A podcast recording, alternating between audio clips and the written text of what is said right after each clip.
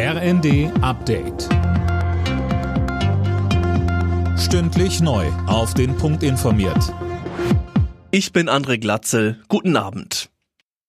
Bahnreisende müssen sich schon ab morgen Abend wieder auf Zugausfälle einstellen. Die Lokführergewerkschaft GDL hat zum Warnstreik aufgerufen.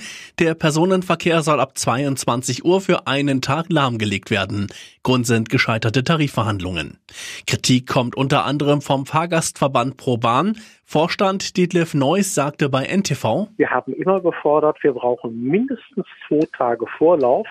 Daran hat sich die EVG im Sommer beim Streik auch gehalten. Jetzt wird es natürlich für die Fahrgäste schwierig, auf diesen Streik noch reagieren zu können. Und deswegen kritisieren wir auf jeden Fall dieses kurzfristige Ansetzen des Streiks. Mieterbund und Gewerkschaften haben der Ampelkoalition ein miserables Zeugnis in Sachen Wohnungspolitik ausgestellt. Die Lage auf dem Wohnungsmarkt habe sich in den letzten zwei Jahren drastisch verschlechtert. Inzwischen würden bundesweit über 700.000 Wohnungen fehlen. Verteidigungsminister Pistorius hält es für möglich, dass die Wehrpflicht wieder eingeführt wird. Das sagte er der Wochenzeitung Zeit.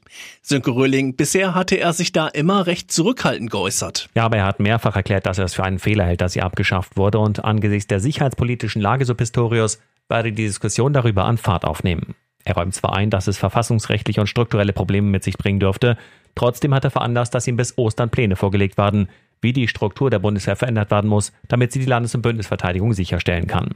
Da geht es zum einen um die Größe der Bundeswehr und zum anderen um die Frage, wie sie genügend Nachwuchs gewinnen kann. Sensation im DFB-Pokal. Der erste FC Saarbrücken hat Bundesligist Eintracht Frankfurt aus dem Wettbewerb geworfen. Der Drittligist setzte sich gegen die Frankfurter mit 2 zu 0 durch und steht damit im Viertelfinale. Ebenfalls weiter ist Leverkusen nach einem 3 zu 1 gegen Paderborn aus Liga 2. Alle Nachrichten auf rnd.de